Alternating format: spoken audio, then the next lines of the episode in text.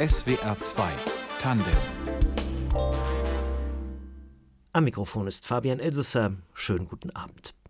Manchmal denkt man sich am Redaktionsschreibtisch ein schönes Thema aus und dann platzt die hässliche Wirklichkeit hinein.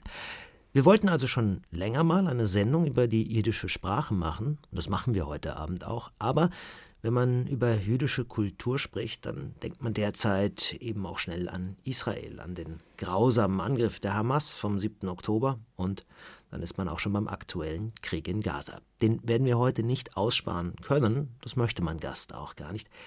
Efrat Galed stammt aus Galiläa und lebt seit Jahrzehnten in Deutschland. Sie ist Jiddistin, also Literaturwissenschaftlerin mit Schwerpunkt jiddische Sprache an der Heinrich-Heine-Universität Düsseldorf. Herzlich willkommen, Frau Galed. Schönen guten Abend. Ja, Frau Galed, was machen die Nachrichten über den Krieg mit Ihnen? Ach, ich bin traurig die Ereignisse dieser Tage und, und Wochen und vor allen Dingen die Wellen, die sie im öffentlichen Diskurs schlagen, verschlagen mir oft die Sprache und lassen jede Aussage so aussichtslos erscheinen. Ich bange natürlich um die Geiseln. Ich fühle mit den Opfern auf beiden Seiten. Und ich bange um die Aussicht auf einen Frieden, wissen Sie, auf Koexistenz, wofür meine Eltern kämpften, wofür Menschen meiner, aber auch der jüngeren Generation nicht nur kämpften, sondern es auch jetzt im Krieg weiterhin tun. Und wie geht es Ihren Verwandten und Freunden in der Region? Sie haben da ja sicherlich noch Kontakt. Ja, wie es den Israelis so geht. Man ist betroffen, teilweise direkt, weil man Menschen verloren hat und weil man Teil dieses ganzen Geschehens ist. Wir sprechen später noch über Israel und Palästina, wollen gleich aber etwas lernen über die jiddische Sprache und die Kultur nach Musik von Daniel Kahn. Der übersetzt Songs bekannter Komponisten ins Jiddische, vertont sie neu, etwa von Bob Dylan, Leonard Cohen oder hier dieser Titel von Georges Brassens. Im Original heißt der Chanson pour l'Auvergnat, bei Daniel Kahn Lied dem Poet. Poschet und Prost, dir guter Fremder, was du hast, mir zu geschmeichelt und nicht applaudiert, wenn man hat mich arrestiert. Chotsch has a Stickel Menschlichkeit, wenn alle feine, gute Leid haben zerlacht, zu sehen mein Zar, a weggeführt von dem Gendarm. Hast nicht geschickt, mehr wie a Blick, nur ist der warend tief in mir und brennt in ne Schumme und a Schier. Sonnig und treurig und. Sie hören SWR 2 Tandem und ich hoffe, Sie empfinden das als Muscle, also Glück und nicht als Malocha, also Schwerstarbeit. Das sind nur zwei Wörter aus der deutschen Umgangssprache, die ihren Ursprung im Jiddischen haben. Sind vielleicht nicht mehr so gebräuchlich, andere aber auf jeden Fall. Wir werden manchmal abgezockt, leiden darunter, in einem Kaff zu leben oder da weiß man es nicht so genau, aber auch das soll jiddischen Ursprungs sein, wünschen uns Hals- und Beinbruch. Efrat Galet ist Jiddistin und lehrt und forscht an der Heinrich-Heine-Universität in Düsseldorf. Sie sind manchmal vielleicht auch selber überrascht, was wir im Deutschen so aus dem Jiddischen alles übernommen haben? Ach, sehr überrascht bin ich nicht. Das sind ja sogenannte Nahsprachen. Jiddisch ist eine europäische Sprache. Und wir nehmen diese Sendung heute in Köln auf. Und das ist eines der Orte, an denen Jiddisch entstanden ist, vor 1000 Jahren. Ja, also Jiddisch entstand nicht nur hier, sondern in Mitteleuropa und blieb die lebende Umgangs- und Kultursprache, solange der Lebensraum der Jiddisch Sprechenden in Osteuropa, wenn auch oft ungeschützt, existierte. Und das ist auch der Sprung. Jiddisch entstand zwar hier, aber im Zuge der Kreuzzüge wurden hier die Juden verfolgt und verbannt und gingen dann nach Osten. Und das Interessante ist, dass im 20. Jahrhundert diese Sprache, die ursprünglich eine Umgangssprache war und von vielen herablassend als Jargon betrachtet wurde, nicht länger als ein verderbter deutscher Dialekt angesehen wurde, sondern man erkannte in ihr eine eigenständige Komponentensprache, nämlich die authentische Gemeinschaftssprache der Polyglotten, nicht assimilierten, aschkenasischen Juden mhm. Europas.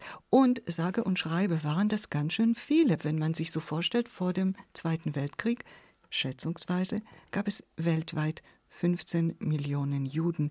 Elf davon sollen Jiddisch gesprochen haben. Und damit kommen wir zu dem, was Sie vorhin äh, angesprochen haben.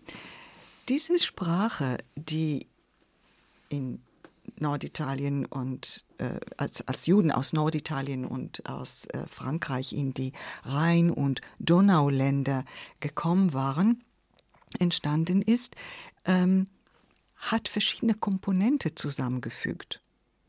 Das ist typisch für Migranten übrigens. Man bringt die eigenen Güter mit und man vermischt sie mit Gütern der neuen Umgebung. Ja, man sehe sich das Kiezdeutsch an, wie man das heute nennt. Ne? Also das genau. Ja auch, ja. Und diese Leute hatten Hebräisch und Aramäisch teilweise schon gekonnt, denn diese beiden Sprachen gehörten bei ihnen zum religiösen Alltag, zum Studium oder zum literarischen Schaffen. So. Fürs Weltliche aber verwendeten sie eine mitgebrachte, bereits eine mitgebrachte jüdisch-romanische Umgangssprache, die man Laas nannte. Das Jiddische erwuchs aus der Mischung zwischen den mitgebrachten Sprachtraditionen, also Hebräisch, Aramäisch und Las, und der Sprache der neuen Umgebung, das war das Mittelhochdeutsche. Und das ist die Verbindung auch zum heutigen Deutsch. Das heißt, die Komponenten, die deutsche Komponente hat natürlich dominiert, so wie die Mehrheitsgesellschaft dominiert hatte. Und als die Juden im 11. Jahrhundert hier flüchten mussten, kamen hinzu die slawischen Komponenten. Und als dann Juden zum Beispiel im 19. Jahrhundert nach Amerika migrieren, kamen die englischen und die spanischen Komponenten hinzu. Wir haben unserer Sendung auf der Internetseite eine Überschrift mal gegeben, so als Arbeitstitel Sholem Alechem. Das ist mhm. Jiddisch für Friede sei mit dir, hat mir meine Redakteurin erklärt das ist, das ist die Art und Weise, wie man auf Jiddisch begrüßt. Wenn ich jemandem begegne, sage ich Sholem Aleichem und die Person antwortet mit Aleichem Sholem. Das ist aber nichts anderes als das hebräische Shalom Aleichem, was im Neuhebräischen abgekürzt wurde, einfach auf Shalom, und das arabische Salam Aleikum. Ja, das war nämlich das, woran ich, Salam. Das, das war das, dasselbe. woran ich dachte. Also gibt es dann auch eine Verwandtschaft zwischen Jiddisch und Arabisch? Naja, die Verwandtschaft ist über das Hebräische. Das Hebräische ne? Hebräisch und Arabisch sind natürlich als semitische Sprachen verwandt und das kommt aus diesem Repositorium, was in die Sprache, in die jiddische Sprache übernommen wurde, aus dem Hebräischen. Aber die aschkenasischen Juden sprechen das anders aus. Statt Shalom sagen sie Sholem. Sie befassen sich also schon lange beruflich mit dieser Sprache. Was ist so das Faszinierende daran? Vielleicht auch, dass es eben diesen Weg gefunden hat von einer Alltagssprache auch hin zu einer Hoch-, einer Literatursprache? Das ist sicherlich äh, eines der Aspekte. Das ganz Schöne am Jiddischen ist die Wärme. Was Jiddisch ausmacht, ist Witz und, und Lebendigkeit, ein Reichtum, ein ganz ungewöhnlicher Reichtum, weil der Umstand, dass diese Sprache aus verschiedenen verwandten Sprachen schöpft, führt dazu, dass Worte ganz viele Synonyme haben. Und so kann man im Jiddischen für einen Umstand verschiedene Register äh, benutzen in der Sprache oder Lokalkolorit. Das Ganze macht die Sprache sehr, sehr lebendig und übrigens schwerst zu übersetzen. Mhm. Das haben Sie gemacht, das wollen wir auch gleich mal hören. Ich würde sagen, nach der nächsten Musik. Eine Frage hätte ich jetzt erstmal. Was ist denn das Fach Jiddistik eigentlich genau? Also womit befasst es sich? Also, Jiddistik ist eine übrigens neue und relativ junge akademische Disziplin. Das heißt, Sie sind auch nicht so viele wahrscheinlich. Es ist ein kleines Fach. Es ist in Deutschland ein kleines Fach und in dieser Disziplin werden die jiddische Sprache und die in dieser Sprache entstandene Literatur und Kultur in deren historischen Zusammenhängen durch Sprach-, Literatur und aber auch Kulturwissenschaftler erforscht, dokumentiert und vermittelt. Zu Gast ist heute Efrat Galet. Sie ist am See Genezareth aufgewachsen, 1974 mit nicht einmal 20 Jahren nach Deutschland gegangen, wo sie vergleichende Literaturwissenschaft, Judaistik und Germanistik studiert hat. Bei Ihnen zu Hause wurde wahrscheinlich kein Deutsch gesprochen. Also Sie haben diese Sprache von null auf gelernt, kann man sagen. Und heute sind Sie sogar deutsche Schriftstellerin. Ja, das stimmt. Warum dann das Interesse für Germanistik? Wo kam es her? Oh, ich wollte unbedingt Literatur studieren und ich hatte bereits im Gymnasium Schwerpunkt Literatur gehabt und da hatten wir jede Woche acht Stunden allgemeine Literatur gelernt im Gymnasium in Israel. Das hieß nämlich übersetzte Literatur aus dem Englischen, Französischen, Deutschen, Italienischen, Russischen, was man will. Und ich liebte schon damals Lyrik und ich liebte Rilke und ich wollte unbedingt Rilke im Original lesen. Und Sie haben sich dann etabliert, Sie haben eine Menge Sachen gemacht. Also Sie sind, ne, Sie haben studiert, dann später äh, sind Sie Rundfunkautorin geworden, haben dann auch schon übersetzt aus dem Hebräischen und Jiddischen und zwar Lyrik. Also Lyrik, das war immer so Herzensthema bei Ihnen, glaube ich. Ne? Ja, das stimmt. Sehen Sie, wenn man hierher kommt und man hat Dinge, die man liebt und man möchte sie mit seinen neuen Freunden teilen, da bleibt einem nichts anderes übrig, als zu übersetzen. Das ist, wie ich eigentlich zum Übersetzen kam. Heute ist das ein Fach, mit dem ich mich auch akademisch befasse. Aber als ich begonnen habe, war ich eigentlich ahnungslos. Das war, das war einfach notwendig. Das hatte etwas mit meinem Leben hier in Deutschland zu tun. Ich wollte Leuten, mit Leuten das teilen, was ich liebte. Sie haben ja vorhin auch schon gesagt, dass äh, das Jiddische eine Wärme hat und es hat Witz. Und Sie haben uns auch was mitgebracht. Vielleicht wäre das jetzt mal der geeignete Moment, dass ich jetzt mal ganz ruhig bin und Sie tragen uns mal ein Beispiel für jiddische Lyrik vor. Das möchte ich sehr gerne machen. Ich habe ein Gedicht ausgesucht der Lyrikerin Fradl Stock. Sie wanderte 1907 aus der Kleinstadt Skala im Osten der Kaun-Ka-Monarchie in die USA ein und bereits 1910 veröffentlichte sie ihr erstes Gedicht in New York. Das war damals wirklich sehr ungewöhnlich, dass in der von Männern dominierten Landschaft auch der jiddischen Literatur eine junge weibliche Stimme erklang. Und ich möchte ein Sonett vorstellen, es ist interessant, dass sie sich also dieser traditionellen Form widmet und sie bewahrt auch die Merkmale wie Reim und Metrum, verblüfft aber völlig dabei mit einer realistisch nüchternen Darstellung. Ich spreche das Gedicht erst einmal auf Deutsch. Der Vorhang in meinem Zimmer ist heute gerissen, und das rostige Schild blickt durchs Fenster hinein. Die Sonne verdunkelt. Bestimmt wird es heute noch regnen. Der Wind reißt das Schild und lässt vom Regen wissen. Wieso hat sich der Kater vom Fenster so lang gezogen? Er ist schwarz wie ein Gespenst und er miaut wie Kinder weinen. Er möchte herein, und der Spalt im Fenster ist klein. Er möchte herein, und grün wirft er mir zu seine Augen. Die Sonne verdunkelt. Bestimmt wird es heute noch regnen. Ein altes, verblichenes Bild hängt bei mir an der Wand. Einst kam ein schöner Sommer ins Land, und es ging ihm ein lachendes Paar entgegen. Ein lachendes Paar mit schwarzen und blassblauen Augen.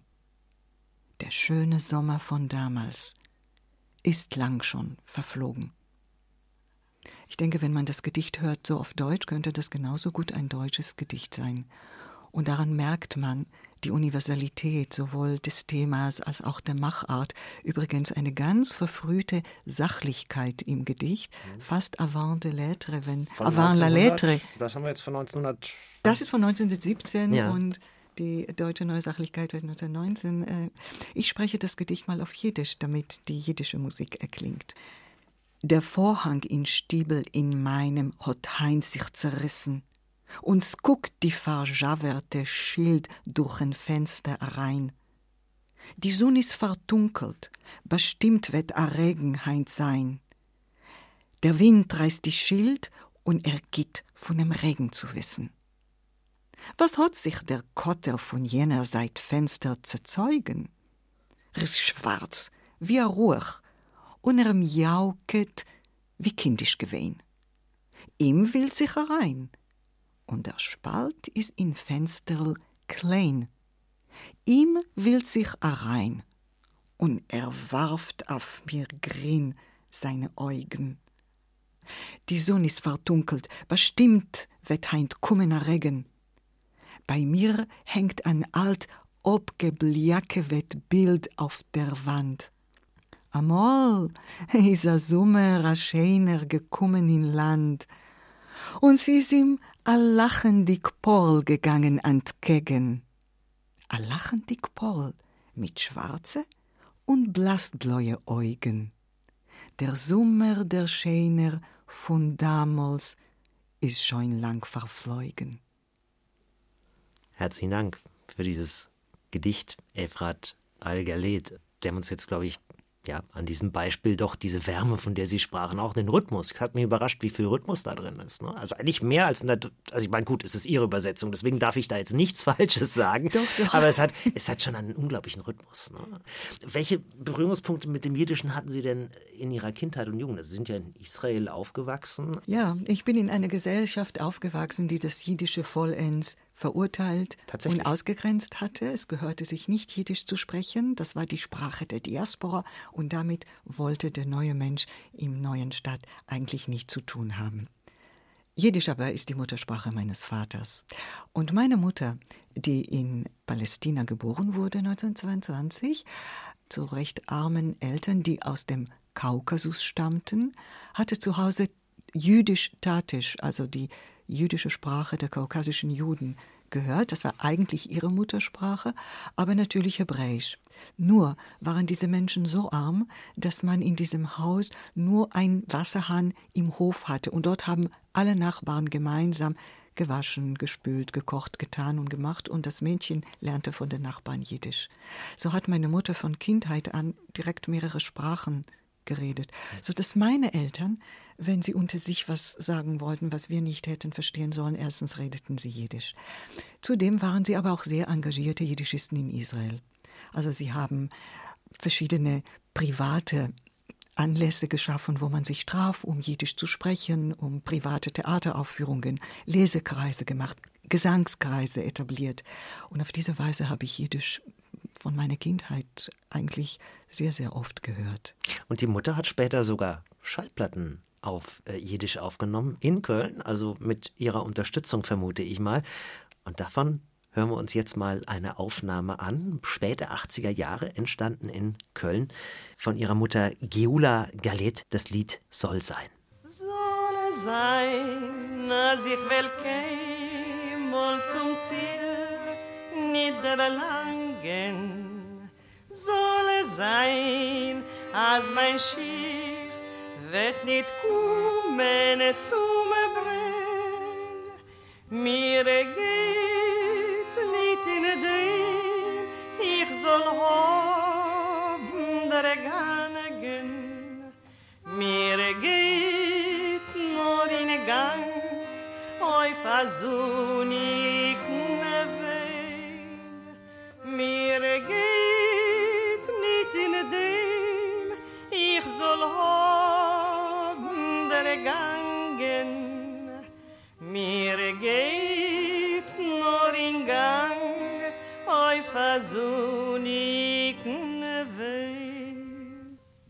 Sie hören SWR 2 Tandem. Zu Gast ist die Jiddistin und Schriftstellerin Efrat Galet. Sie erforscht die jiddische Sprache, sie übersetzt Lyrik aus dem Jiddischen ins Deutsche. Ja, und das gerade eben war ein Stück Familiengeschichte von Ihnen. Das war nämlich Ihre Mutter, die wir da gerade gehört haben, Geula Galet mit dem Titel Soll sein. Sie sind ja mit Ihren Eltern erstmal in Galiläa, am See Genezareth aufgewachsen. Sie sind dann nach Deutschland gekommen in den 70er Jahren. Wie kam denn Ihre Mutter dann dazu, in Köln eine Schallplatte aufzunehmen mit jiddischen Liedern? Das war eine Produktion, die ich gemeinsam mit dem kürzlich verstorbenen Musiker Wolfgang Hamm in die Wege geleitet habe. Meine Mutter war keine professionelle Sängerin. Sie ist im echten Sinne eine Volkssängerin und sie liebte einfach zu singen und liebte Jiddisch und liebte jiddische Lieder und hat auch Lieder gesungen, die gar nicht so gängig sind, die, die, die nicht, so, nicht so populär waren, wie zum Beispiel dieser Text von Josef Papernikow, der ein Dichter gewesen ist. Und dieses Gedicht stammt aus Anfang der 20er Jahre, als er aus Warschau geflohen ist und nicht wusste, ob er je in Palästina ankomme und dann den Traum als blauer und schöner erachtet hatte und den Weg für wichtiger, als ob er wirklich ans Ziel jemals gelange. Und meine Mutter ähm, hat solche Sachen gerne gemacht und wir haben hier für sie eine Musikergruppe zusammengestellt. Wolfgang Hamm und ich haben einen ausgezeichneten Klarinettisten, Ben Goldberg aus Amerika bestellt und haben eine Platte gemacht, die damals in den 80er Jahren nicht so üblich gewesen ist vom Konzept her, nämlich dass wir das Singen und das Klezmerische verschränkt haben. Es ist auch nicht die einzige jüdische Sprache, die es gibt, Jiddisch. Ne? Also es gibt eine Menge andere, Ladino zum Beispiel. Und äh, übersehen wir jetzt auch hier in Deutschland auch einfach die Vielfalt der jüdischen Kultur und haben das da gar keine Vorstellung davon. Ja, es gibt viele jüdische Sprachen, wobei man sagen muss, dass sie auch all allmählich verschwinden, weil die Orte, wo sie entstanden sind, nicht mehr Aufenthaltsorte, wo Juden leben in derselben traditionellen Weise.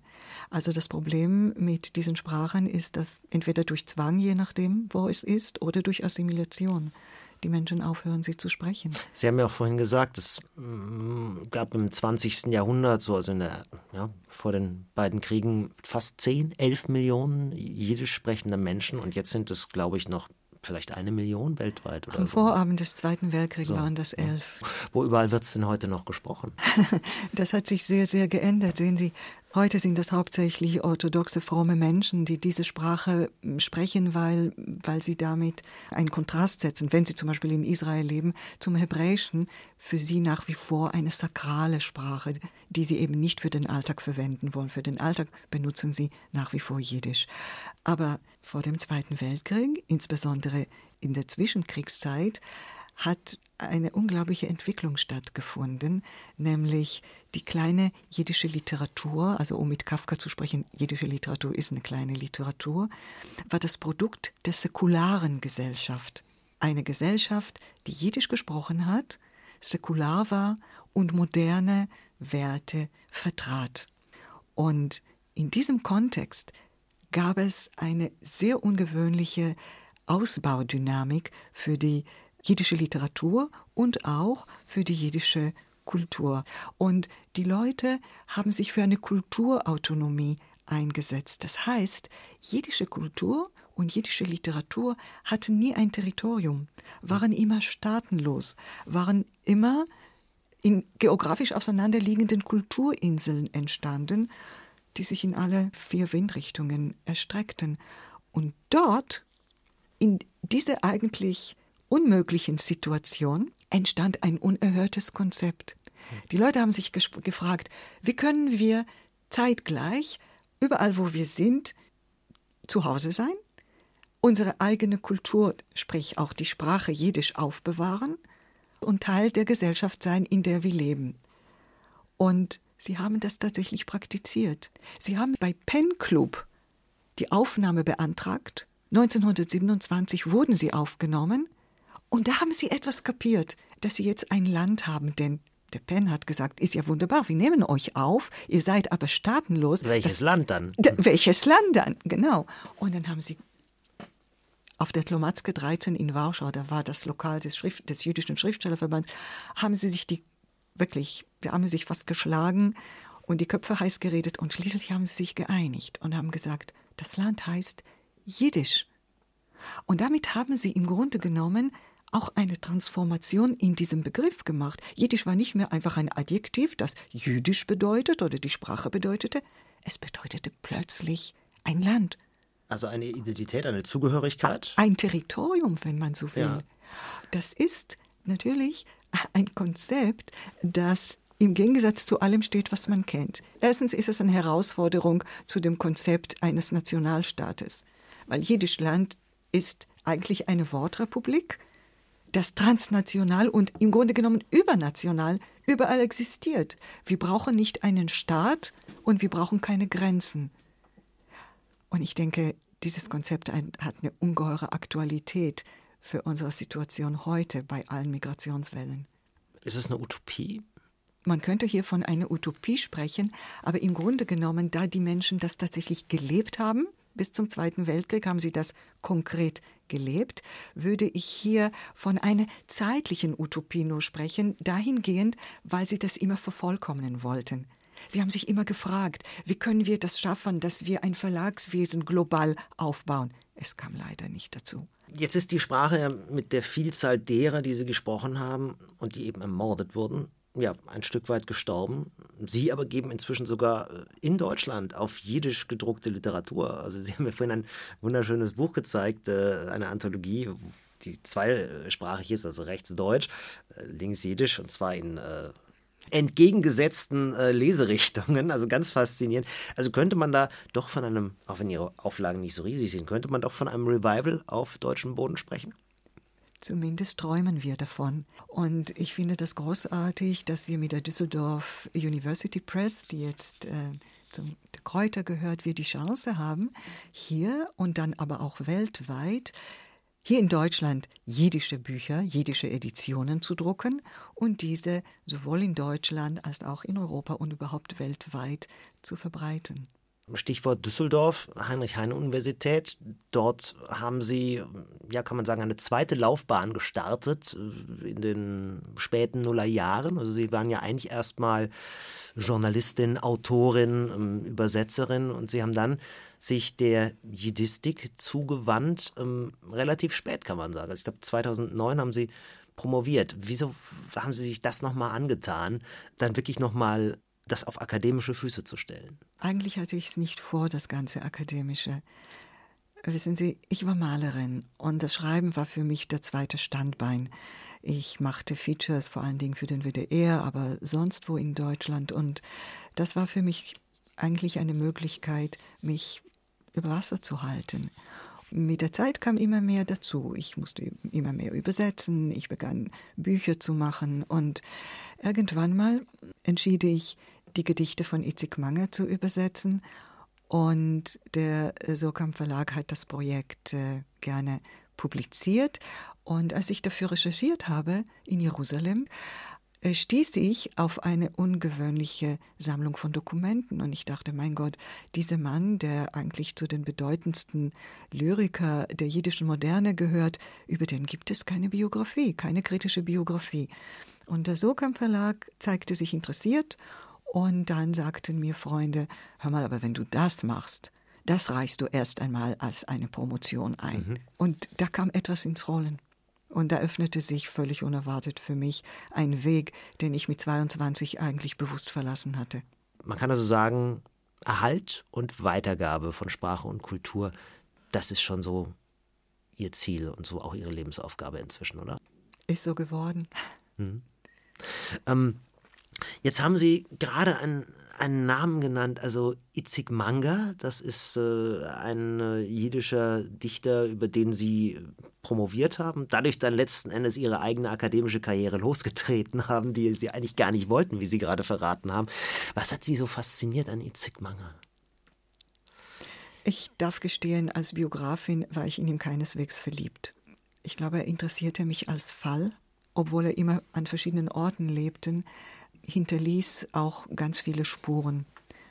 Und ich habe mir diese mehrere Tausende von Dokumenten wirklich vor Augen führen können und habe dann seine Lebensgeschichte geschrieben.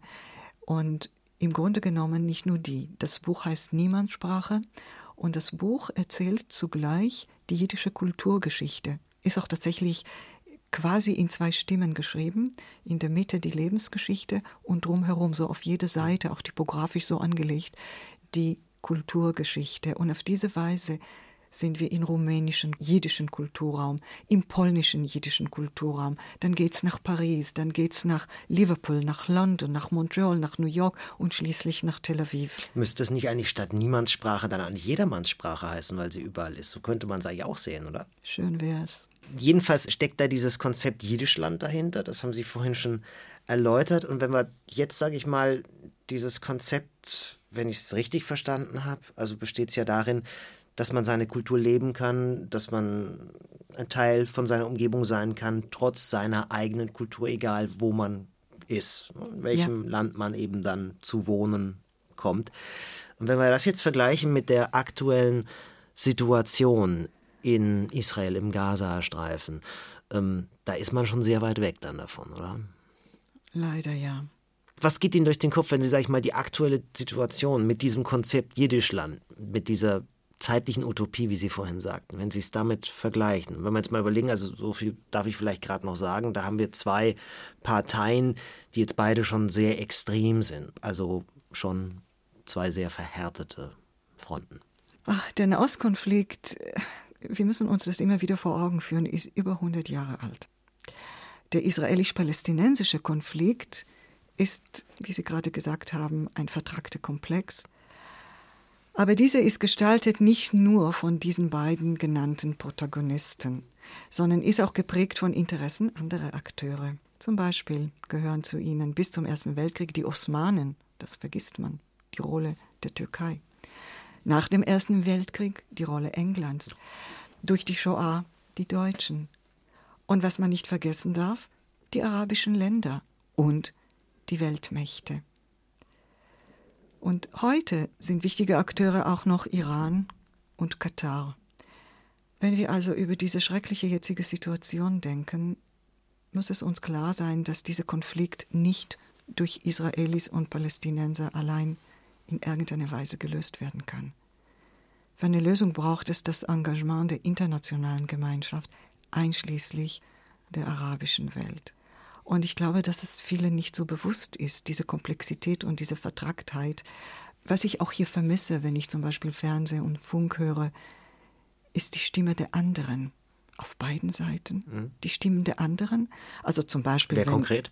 Also konkret, wenn man hier ähm, Talkshows im Fernsehen hört, hört man von israelischer Seite meistens Vertreter der gegenwärtigen Regierungspolitik. Das Land ist aber politisch alles andere als homogen. Aber jetzt gerade fehlen diese Stimmen der demokratischen Zivilgesellschaft Israels.